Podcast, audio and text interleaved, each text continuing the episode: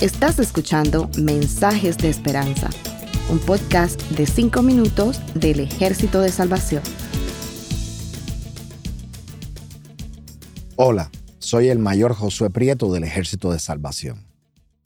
Seguramente han escuchado ustedes acerca del Evangelio de la Prosperidad. Yo le llamo el Evangelio barato de las bendiciones pasajeras. Vamos a ser honestos. Si las riquezas fueran suficientes, ¿por qué muchas personas con grandes recursos viven en la miseria emocional? ¿Por qué se quitan la vida? ¿Por qué usan drogas y alcohol para llenar el vacío de sus vidas? ¿Por qué siguen con la necesidad de obtener más dinero del que ya tienen?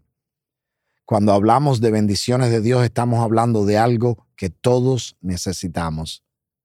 Tal vez es un tipo de paz que contribuye a la felicidad. Una paz que no es nuestra porque nos ha sido dada y que a la misma vez la compartimos con los que nos rodean casi sin darnos cuenta. Jacob, hijo de Isaac y nieto de Abraham, tuvo que huir de Canaán por ciertos trucos que había hecho. Él había engañado a su hermano mayor y a su padre. Pasó varios años en el exilio. Regresó con una gran familia y con muchas riquezas, pero no tenía paz. No sabía si el hermano lo iba a perdonar. No sabía qué le esperaba. Las riquezas no le daban paz.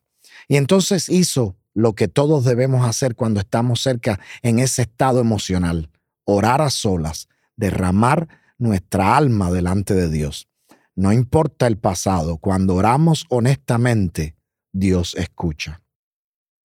La oración de Jacob aparece en los versículos 9 al 12 del capítulo 32 de Génesis. Es una oración interesante. Lo primero que dice es que Dios le ha pedido que regrese a Canaán. Es como decir, te estoy obedeciendo, pero bendíceme. Pero Jacob no está siendo altanero, porque inmediatamente reconoce su pequeñez en comparación con la misericordia de Dios. Solo entonces hace la petición y lo hace de forma directa, clara y sencilla. Y eso es muy importante. A veces oramos pidiendo algo y hablamos y hablamos y hablamos y al final no se ha entendido nada. Es bueno ser específicos en nuestras oraciones. Antes de hablar con Dios debemos saber qué queremos Jacob termina la oración mencionando la promesa que ha recibido de Dios.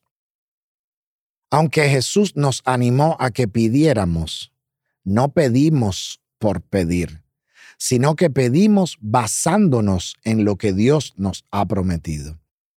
Un tiempo después de esa oración, Jacob está a solas de nuevo y alguien comienza a pelear con él el pasaje que lo encontramos en el mismo capítulo, en los versículos 22 al 30, no nos aclara por qué empezó la pelea. Pero Jacob le dice, no te dejaré ir si no me bendices. Con lo cual demuestra que Jacob sabía que esa pelea no era una pelea cualquiera y que la persona con la que estaba luchando no era una persona cualquiera.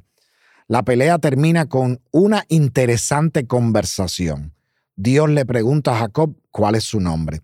Pero Dios sabía la respuesta. Siempre que encontramos en las escrituras a Dios haciendo una pregunta, no es para enterarse de algo, porque Él lo sabe todo. Usualmente es para obligarnos a pensar en algo acerca de nosotros mismos. El nombre de Jacob significa tramposo. Jacob es forzado a repetir su nombre, es decir, es forzado a admitir sus faltas. Pero ya Jacob no es el mismo tramposo de hace unos 20 años atrás. Así que Dios le dice que ya no se llamará tramposo, sino Israel. La palabra hebrea Isrot, que es la raíz de la palabra Israel, significa luchar, pero también significa esforzarse. Todos sabemos que un tramposo no se esfuerza, sino que busca una salida fácil y engañosa. Pero Jacob ha tenido que luchar y esforzarse por muchos años.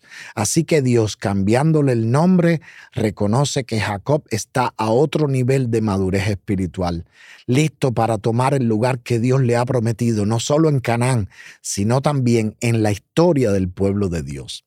Las bendiciones de Dios también se encuentran en las luchas a las que nos enfrentamos y en los esfuerzos que tenemos que hacer. Dios nos está diciendo, te voy a bendecir de acuerdo con lo que te he prometido, y eso es gratis. Sin embargo, que sea gratis no significa que sea sin luchas o sin esfuerzos. La vida de bendición no es vivida en un sofá reclinable, pero en un sembradío, en una pista de carrera, en un ring de boxeo, es decir, en las batallas de la vida y tengan por seguro que Dios cumplirá lo que ha prometido, porque Él siempre ha sido fiel. Él no va a negarse a sí mismo. Que el Señor les bendiga en medio de las batallas que ustedes están enfrentando. Gracias por escucharnos. Para conocer más sobre nuestros programas, por favor visita salvationarmysoundcast.org. Dios te bendiga.